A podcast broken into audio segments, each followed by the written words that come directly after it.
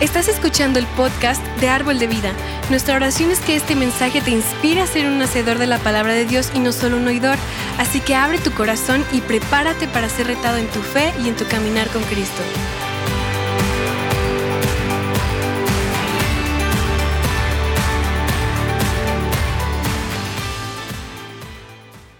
El día de hoy estamos continuando con nuestra serie de bienaventuranzas y vamos a ver la parte número 8. Número 8, parece miniserie de, de Netflix. Ya vamos en el capítulo 8 y cada vez se está poniendo mejor, mejor. Y a mí me encanta, me encanta, me encanta el título del día de hoy. Y sabes que quiero leerte de Mateo 5, 10. Este es nuestro versículo ancla, nuestro versículo clave del día de hoy. Dice, bienaventurados los que padecen persecución por causa de la justicia, porque de ellos es el reino de los cielos. Wow, amén, amén. Me encanta. ¿Sabes qué? El día de hoy vamos a utilizar mucho esta palabra, vamos a utilizar mucho la palabra persecución. Y sabes que tal vez no estás acostumbrado a escucharla, tal vez no estamos acostumbrados a, oírla mucho, ¿verdad? Y, tal vez pues eh, no es un tópico que nos guste mucho hablar o a veces al momento de escuchar persecución pensamos, eh, pues, ay, híjola, no, pues no es algo que me, que me gustaría a mí platicar o, evademos, eh, evademos el tema, no queremos hablar de él, pero el día de hoy lo vamos a hablar. Y déjame decirte que las otras siete bienaventuranzas que hemos estado hablando es la progresión, es, es, es es lo que ha seguido antes de esta número 8. Entonces, si tú y yo vivimos las siete bienaventuranzas de las que hemos hablado y de las que hemos escuchado, vamos a vivir una vida justa. Vamos a vivir una vida que busque justicia. ¿Y qué dice la palabra de Dios de aquellos que buscan vivir una vida justa? Que dice, bienaventurados, bendecidos los que padecen persecución, ¿verdad? porque a, causa de la justicia, porque de ellos será el reino de los cielos. ¿Okay? Entonces, persecución es algo que tú y yo debemos hablar el día de hoy. Y tal vez este versículo y otros que vienen en la Biblia no son tan populares. Tal vez no vas a ver un llavero con uno de estos versículos o no lo vas a ver impreso en una, en una playera, pero es parte de la Biblia, es parte de lo que Dios nos quiere hablar a ti y a mí. Y quiero leerte rápidamente tres versículos que hablan de persecución. Segunda de Timoteo 3, del 12 al 13, dice, es cierto, y todo aquel que quiera vivir una vida de sumisión a Dios en Cristo, Jesús sufrirá persecución. Mm. Pero los malos y los impostores serán cada vez más fuertes, engañarán a otros ¿ah? y a ellos mismos los engañarán. Persecución. Persecución. Va a haber gente que quiera hacernos daño, perseguirnos. Segunda de Corintios 12:10. Mm. Por eso me regocijo en las debilidades, insultos, privaciones, persecuciones y dificultades que sufro por Cristo. Porque cuando soy débil, entonces soy fuerte. Wow. Amén. Y este siguiente versículo está difícil de digerir. ¿Mm? Mateo 24, 9. Entonces los entregarán a ustedes para que los persigan y los maten y los odian y los, y los odiarán todas las naciones por causa de mi nombre. Wow. Dice la Biblia, está hablando de persecución. Y sabes que este último versículo es difícil de digerir, ¿verdad? Tú y yo pensamos, y, ahorita la vida que tú y yo vivimos, tal vez no estamos sufriendo esa persecución como la que está hablando estos versículos, pero el día de hoy quiero decirte que hermanos y hermanas nuestras en el mundo, estos versículos son una realidad, son una realidad. Ellos pueden estar en otra parte del mundo, su circunstancia, a la tuya, a la mía, puede ser muy, muy distinta. Pero ¿sabes qué? sus vidas corren peligro por lo que tú y yo venimos a hacer cada domingo a este lugar. Sus vidas corren peligro y muchos de ellos han perdido sus vidas. Entonces tú y yo debemos entender que la persecución es algo que ahorita está sucediendo el día de hoy. No es algo que leemos en los libros de historia, no es algo que se quedó en el pasado, es algo que está pasando el día de hoy. Y Dios quiere que tú y yo entendamos esto. Para cuando venga la persecución a tu vida y a mi vida, sepamos cómo enfrentarla, cómo hacerle frente, cómo estar parados firme delante de ella. Y sabes que el día de hoy, si tú y yo vemos las iglesias, somos bien sinceros, tú y yo como la iglesia, como el cuerpo de Cristo en esta temporada, a veces nos quedamos atrás, nos quedamos cortos en hablar, en enseñar de la persecución. A veces decidimos ignorarla, decidimos no hacerle caso a estas palabras, simplemente saltarnos esa parte de la Biblia y al hacerlo no nos estamos preparando, no nos estamos preparando. Mm. ¿Sabes qué? Iglesia, hermanos míos, no podemos vivir con el engaño de un cristianismo cómodo. Porque si tú y yo bajamos la guardia y a esta parte de la Biblia, a esta enseñanza de la persecución, de lo que puede venir, no le ponemos atención cuando venga, porque vendrá de distintas formas, de distintas eh, tal vez magnitud, pero vendrá.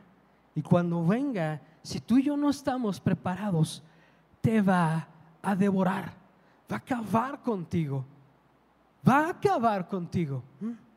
Y sabes que tú y yo como cristianos, dice la Biblia que somos cabeza y no cola, y que pelearemos tú y yo la buena batalla.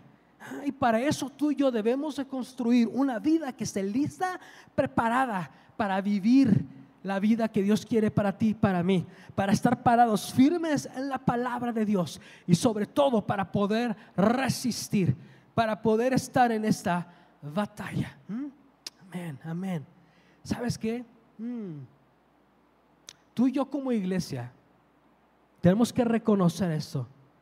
Tú y yo vamos detrás de aquellos que vinieron delante de nosotros, ¿verdad? Primeramente de nuestro Señor Jesús, ¿verdad? Pero también venimos detrás de todos aquellos que dieron su vida por el Evangelio, por la causa de Cristo a todos aquellos que fueron perseguidos, que sufrieron persecución antes de ti y de mí y en este momento, y la vida que tú y yo vivimos hoy, el camino sobre el cual estamos caminando, está trazado sobre las vidas de aquellos que dieron su vida por Dios, que sufrieron la persecución, que se pararon delante de sus enemigos, delante de aquellos que les quisieron hacer daño y no se rindieron. Entonces la persecución es parte de nuestra historia. Es parte de lo que tú y yo somos en Dios. Y no podemos negarlo. Y no podemos voltear a otro lado y decir es que eso es incómodo. No, tenemos que abrazarlo, entenderlo y estar listos. Estar listos para vivirlo. ¿Mm? ¿Sabes qué? Parte del problema es que también hemos quitado esta palabra a veces del púlpito, de nuestras pláticas diarias, de nuestra oración, de lo que leemos. Y al momento tú y yo de estar haciendo eso, créeme que el enemigo va a estar feliz y contento. Entre menos hablen de persecución, entre menos se preparen, mucho mejor. Para cuando vengan los ataques, uy, me los como, me los echo, diría nuestro enemigo. Pero ¿sabes qué? Tú y yo tenemos que estar plantados en Dios. Plantados en Dios. La definición de persecución, encontré esto y se me hizo bien interesante, es hostilidad, maltrato a causa de creencias religiosas. Mm. Hay muchas definiciones, pero esta yo creo más se apega a nosotros, a lo que hermanos y hermanas nuestras están viviendo el día de hoy. Mm. Y creo que tú y yo podemos estar de acuerdo que ahorita en nuestra sociedad ya estamos viendo algo de persecución. Estamos viendo persecución a las creencias religiosas, a personas, ¿no? Mm. Y estamos viendo que, gente está siendo perseguida, que gente está siendo eh, acusada, que la gente eh, está, está sufriendo esa persecución. Pero tú y yo como el pueblo de Dios tenemos que estar listos, unidos, unidos. Tenemos que ponernos de acuerdo sobre, sobre su palabra y saber que su palabra es verdad y estar firmes en ella. En ella. Y una de las cosas que tú y yo tenemos que tener bien en cuenta es que la presencia de Dios en nuestras vidas es tan necesaria, es tan necesaria que tú y yo estemos buscando de su palabra todos los días, que tú y yo estemos buscando ser llenos de su presencia todos los días, todos los días, ¿verdad? No sé tú, pero yo soy padre y los que son padres aquí. Yo estos últimos días he estado tanto disfrutando de, la, de estar en compañía de mi hijo. Obviamente de mi esposa también, ¿no? Pero me encantan los momentos que estoy pasando yo ahorita con mi hijo de que viene y se me acurruca, de que me abraza, de que me besa. Y amo pasar tiempo con Él. Y así es Dios con nosotros. Él ama pasar tiempo contigo y conmigo. Acércate al Padre, llénate, llénate de Él. Llénate de Él, Él te fortalecerá. ¿Sabes que Quiero que pongas atención a lo siguiente. Si tu casa y mi casa están construidas sobre la arena, sobre las cosas del mundo. Cuando llegue la persecución, caerá, se derrumbará. Pero si tú y yo construimos nuestra casa sobre la roca, y sabemos quién es nuestra roca, no importa que venga. ¿Por qué? Porque estará de pie.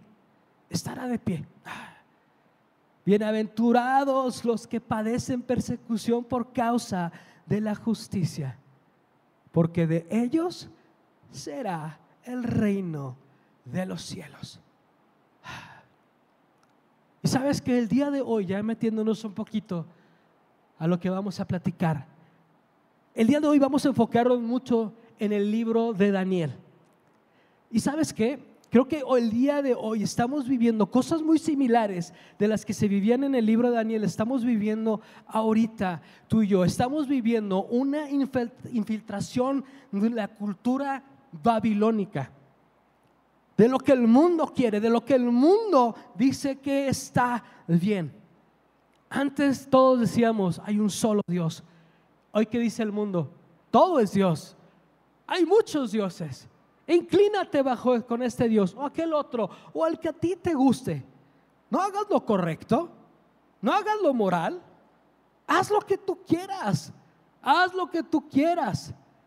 Y creo que el día de hoy lo estamos viviendo. Creo que lo podemos reconocer, ¿no?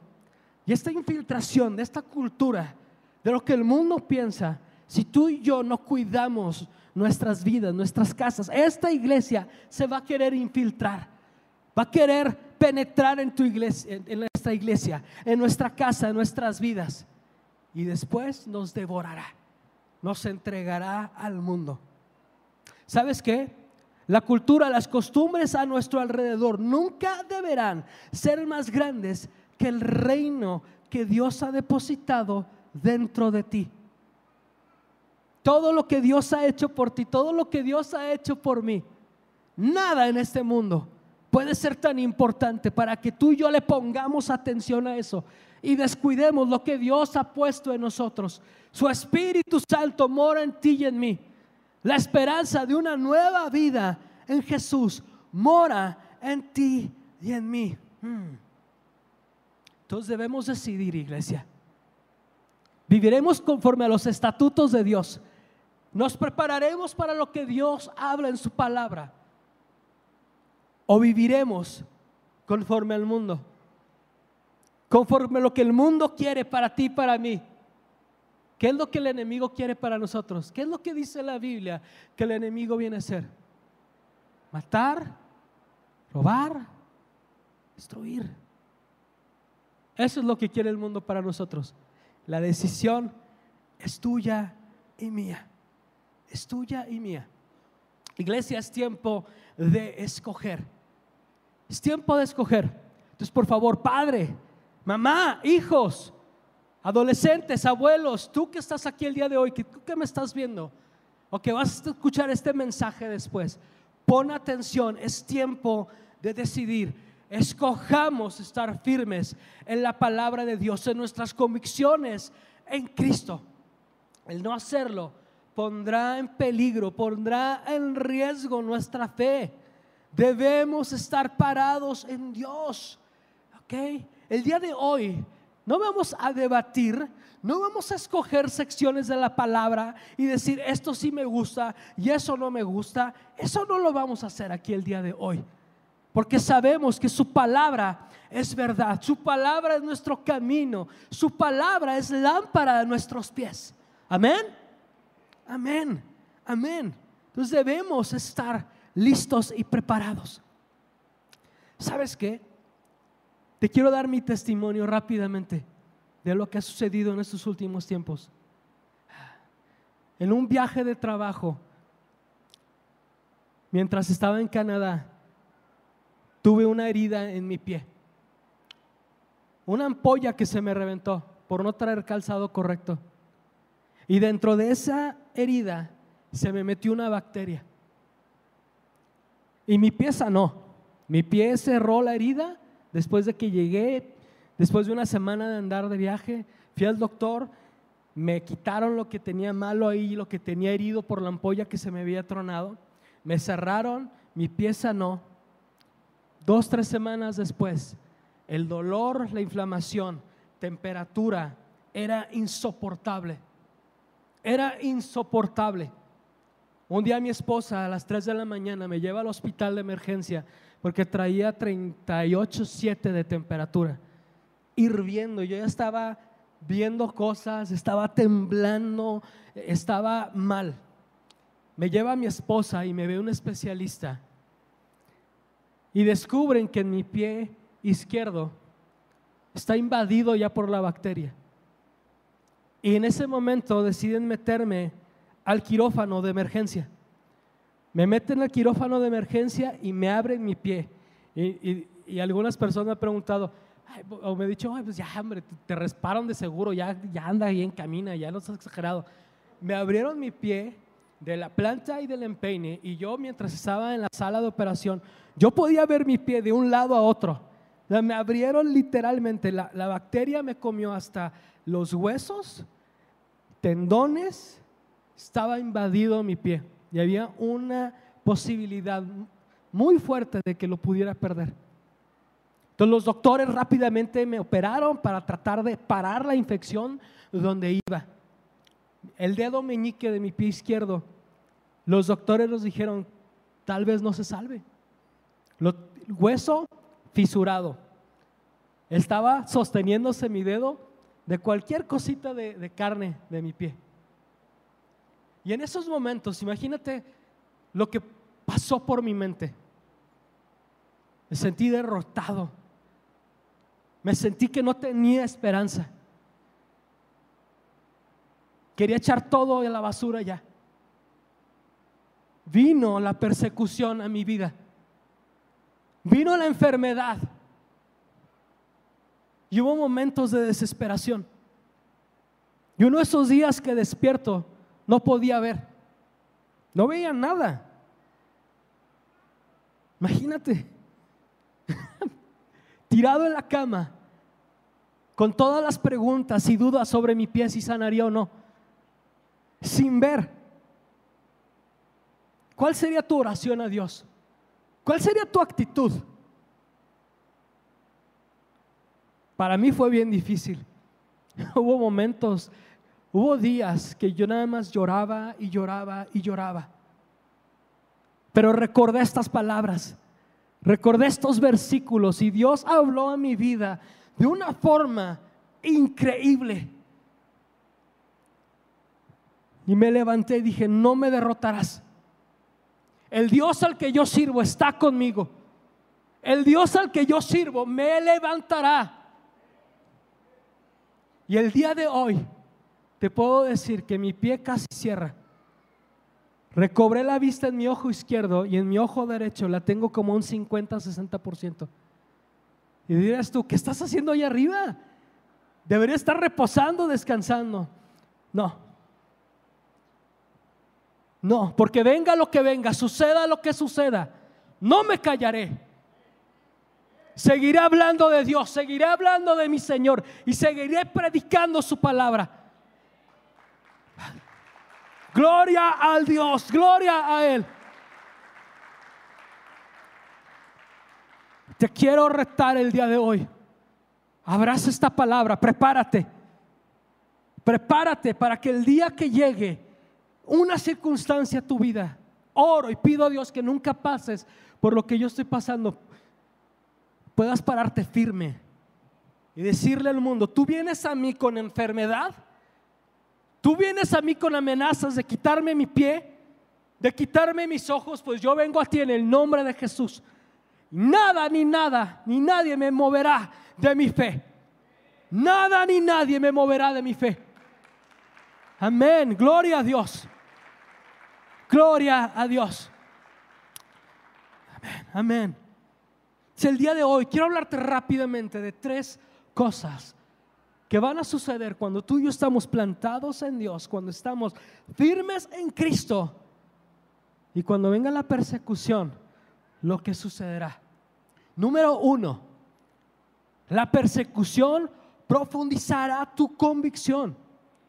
Profundizará tu convicción. Y el día de hoy vamos a hablar mucho sobre Sadrach, Mesach y Abednego. En eso nos vamos, nos vamos a basar.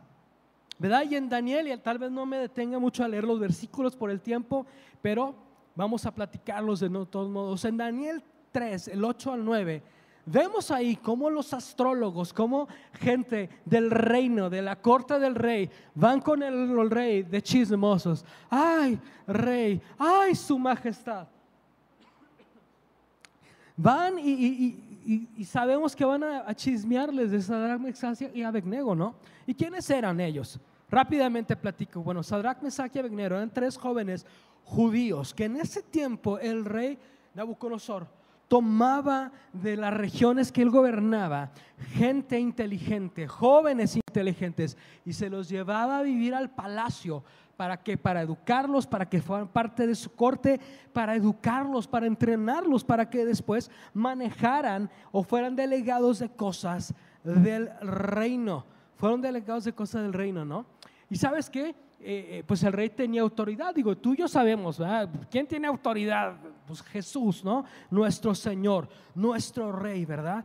Pero sabes que estos chavos, estando ahí en el palacio, estando ahí viviendo con el rey, y les ofrecían de todo, les ofrecían bebida, tal vez mujeres, les ofrecían de todo, ¿no? Podían ellos contaminarse, podían hacer o deshacer, tenían el favor del rey, pero ellos decidieron guardarse.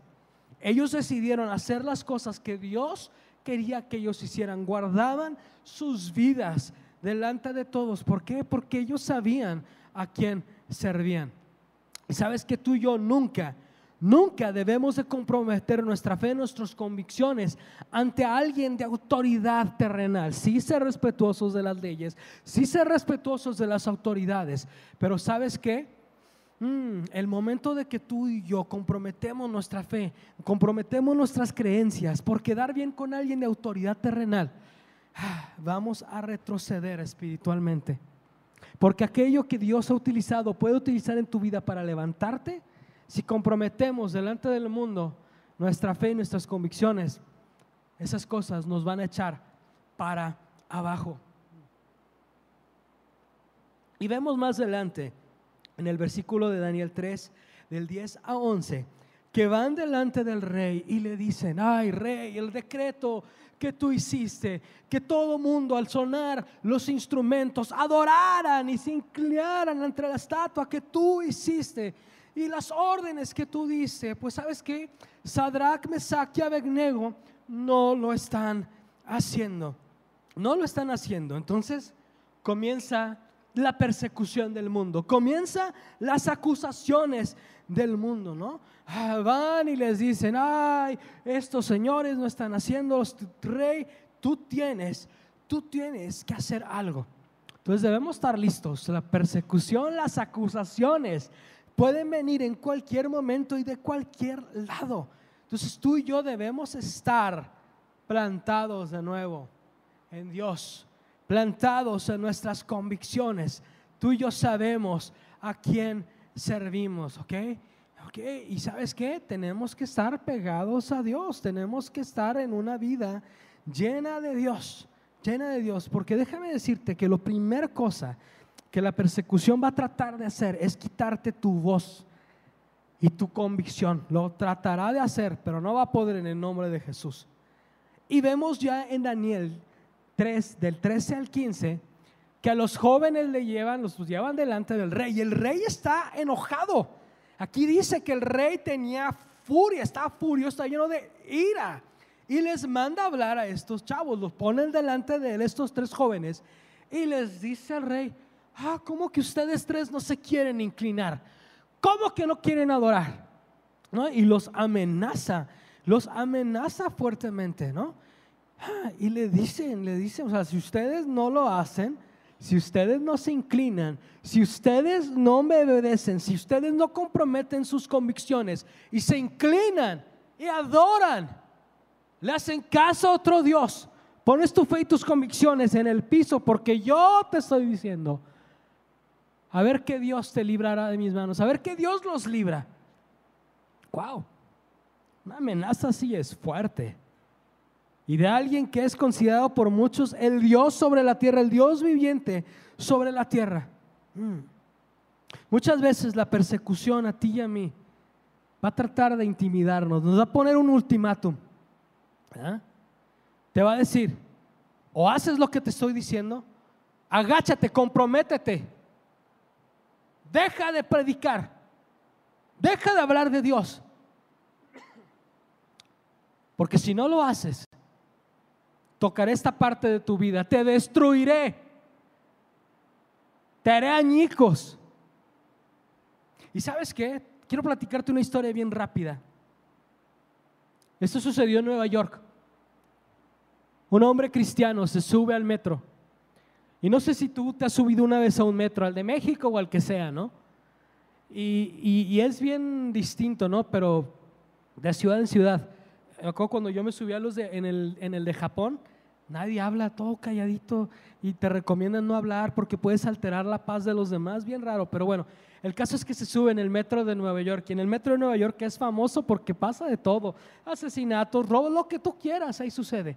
Y de repente este señor empieza a sentir bien, bien fuerte hablar, predicar. Ponerte a hablar ahí en el metro. ¿Ya?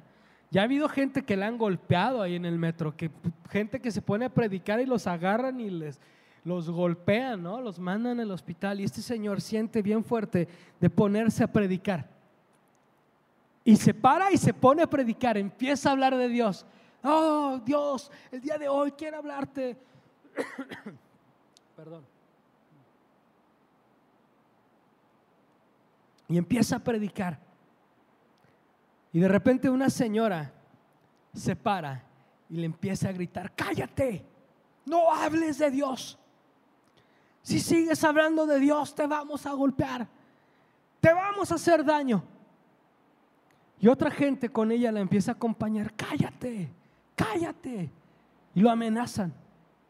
Se calla y se sienta. Y le da vergüenza. Y Señor, perdóname. A lo mejor ni me hablaste tú. Y ahí me estoy yo parando a hacer eso.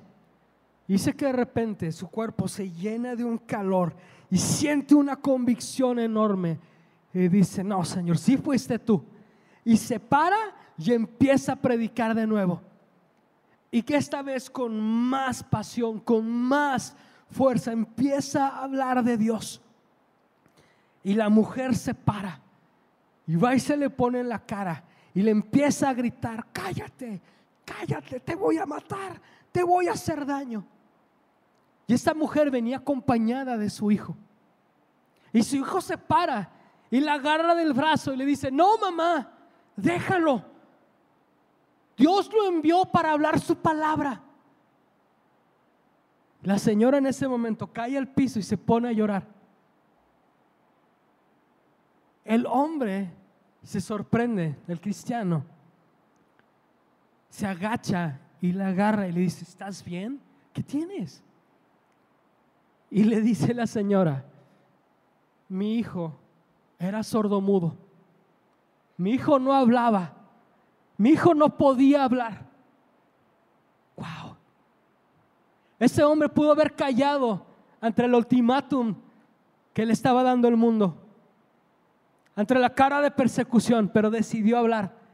Y de ese momento que él puso en riesgo su vida, Dios lo utilizó. Dios lo utilizó. Wow. De ese tamaño es tu Dios y mi Dios. De ese tamaño. ¿Ah? Bueno, vemos en el versículo del 3 del 16 al 18 que Cedrac, Mesach y Abignego le contestaron al rey. Y en el versículo 17, esto me encanta, ¿cómo les dice? ¿Cómo les dice? Les dicen, ¿sabes qué? Si tú nos arrojas, si tú nos tiras delante de ese al horno, nuestro Dios nos librará. Nuestro Dios nos librará su majestad. Nos librará de tu mano, nos librará de persecución, nos librará. Pero en el versículo 18 le dice, pero aún si nuestro Dios no lo hace, no lo hace, sepa usted que no honraremos a los dioses ni adoraremos a su estatua. Wow, qué convicción, qué convicción. Yo quiero tener esa convicción. Yo quiero tener esa convicción. La persecución debe de profundizar tu convicción, mi convicción. Debemos pararnos firme en la presencia de Dios. Ah, en la presencia de Dios, estar sembrados en Dios. ¿Sabes que Tú y yo tenemos que estar plantados, plantados en Dios, como esos árboles plantados junto a corrientes de aguas vivas ahí seremos fortificados, ahí seremos llenos de su presencia de Dios, porque si no lo hacemos, te creerás las mentiras del mundo. Dejarás que el mundo penetre tu corazón, tu mente, tu alma y te creerás las mentiras. Y cuando venga ese ultimátum, mm, le dirás que sí y te agacharás. Ah, iglesia. Sabes que tú y yo con toda convicción debemos pararnos cada vez que venga esa persecución, cada vez que vengan esos momentos y decir, mi Dios está conmigo, mi Dios me liberará. Mm. Y aunque no pasen las cosas como yo quiero, como me gustaría, como, como deseamos que sucedan, no me inclinaré, no claudicaré y no me rendiré. Amén. Amén. No nos rendiremos.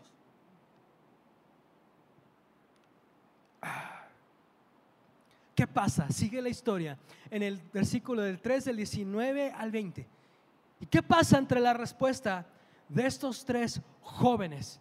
Mm, pues el rey se puso furioso, furioso, ¿no? Y dice la historia de que mandó que encendieran ese horno más super más, siete veces más fuerte de lo normal. Yo no me puedo imaginar, el fuego es el fuego y el, y el fuego destruye, ¿no? Pero ¿qué dice? Que lo puso, que eh, mandó que lo pusieran siete veces más fuerte. Mm, y mandó de sus soldados, de los más fuertes que tenía ahí en su corte, para que amarraran este chavo, para que los lanzaran al horno, para que los lanzaran al horno. Mm. ¿Sabes qué? El mundo a ti y a mí tratará de intimidarnos. Cuando tú y yo, cuando el mundo, perdón, vea que no nos inclinamos, cuando el mundo vea que tú y yo no nos rendimos, tratará de decirnos, uy, pues si te iba a matar, pues ahora te voy a rematar. ¿Sabes qué? La historia ya fue escrita. Sabemos quién gana. Sabemos quién va a ser el triunfador. Sabemos que nuestro Señor ya venció al mundo ya venció al mundo. En la cruz llevó la victoria por ti y por mí. Y el enemigo ya sabe, él ya sabe que va a perder, él ya sabe cuál va a ser su destino final. Y va a querer intimidarnos, va a querer que tengamos miedo. Y sabes qué, que le guste o no le guste al enemigo, Él, todo sobre la tierra, debajo de la tierra y sobre el cielo, en todos lugares doblarán rodilla y alabarán a nuestro Señor. No pierdas tiempo tú doblando rodilla entre el enemigo, ante el mundo, porque al final eh, todos, todos doblarán rodilla ante nuestro Señor. Punto número dos, la persecución incrementará tu percepción de la protección de Dios. Lo hará, lo hará. ¿Mm? ¿Sabes qué? Después de todo esto, ¿qué hace? Lo agarran a los chavos, los tiran al horno, estaban amarrados de manos, de pies, estaban, los agarran y los tiran. ¿Y tú qué pensarías que sucedería? No, pues se queman, ¿no? Que pasaría lo que usualmente o lo que la lógica nos dice que sucede. Pero aquí el rey se da cuenta de que echaron a tres, pero veían cuatro. Veían cuatro. Y el rey les empieza a decir así ahí, oiga, ¿no echamos tres? Sí, y ahora veo cuatro. Están de pie, no están amarrados, y uno de ellos tiene la apariencia de Dios. Wow. Imagínate esa escena. Ah, está hirviendo. Yo sé, si estás parado en una fogata o a veces en la estufa, ¿no? De repente sale el flamazo, que sientes el calor. Imagínate ese horno quemando fuerte y, te asomas y ves a, estos chavos ahí parados. ¡Wow! Qué, qué, sorprendente eso, ¿no? Qué sorprendente eso. Mm. ¿Y sabes qué? Mm. Tú y yo sabemos que los hornos sirven para dos cosas. El horno puede destruir, quemar, hacer cenizas algo. Pero también los hornos sirven para purificar, para templar, para quitar la escoria, para quitar lo que no sirve. ¿Mm? Y sabes que tú y yo cuando estamos en Dios, cuando viene la persecución, cuando vienen los problemas, cuando viene lo que te confronta y tú estás en Dios, Dios lo utiliza para cambiarte. Dios lo utiliza para darte más de Él. Dios lo utiliza para quitar lo que estorbe, para llenarte de Él, para que tú estés lleno de su presencia. ¿Sabes qué? Y cuando estemos pasando en esas llamas, cuando estemos siendo refinados, cuando estemos, estemos siendo templados, alégrate porque hay uno más entre las llamas. Y su nombre es Jesús. Su nombre es Jesús. Su nombre es Jesús. ¿Sabes qué? Punto número tres. Y con esto quiero ir cerrando. La persecución traerá momentos de promoción y crecimiento en tu vida y en mi vida. Después de ver todo eso, después de experimentar todo eso, te puedo decir, te puedo decir porque yo lo estoy viviendo. Vienen en los momentos de que Dios te promoverá Igual que estos chavos, después de lo que pasó, después de que el rey reconoció que el único rey, el único Dios era el que estos jóvenes servían, Dios los puso a gobernar, Dios les dio más influencia. El día miércoles yo tuve una junta con mis jefes, que no he estado trabajando, obviamente, por todo lo que me ha sucedido. Yo estaba nervioso. ¿Qué va a pasar? ¿Qué va a suceder? Me van a decir que me van a quitar, me van a correr. Mis jefes me hablan y me dicen, Santiago, necesitamos darte más responsabilidad. Necesitamos que ahora estés encargado de todas las Américas. No es porque yo yo sea muy inteligente es porque a quien sirvo. Tú, Dios, mi Dios, nos dará la victoria.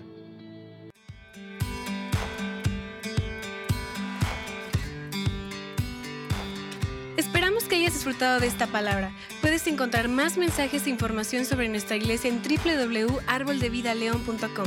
Queremos invitarte a que nos visites en Boulevard San Juan Bosco 3026, Colonia Cañada del Refugio, o vernos en nuestra página de Facebook Iglesia Árbol de Vida. Una vez más, gracias por escucharnos.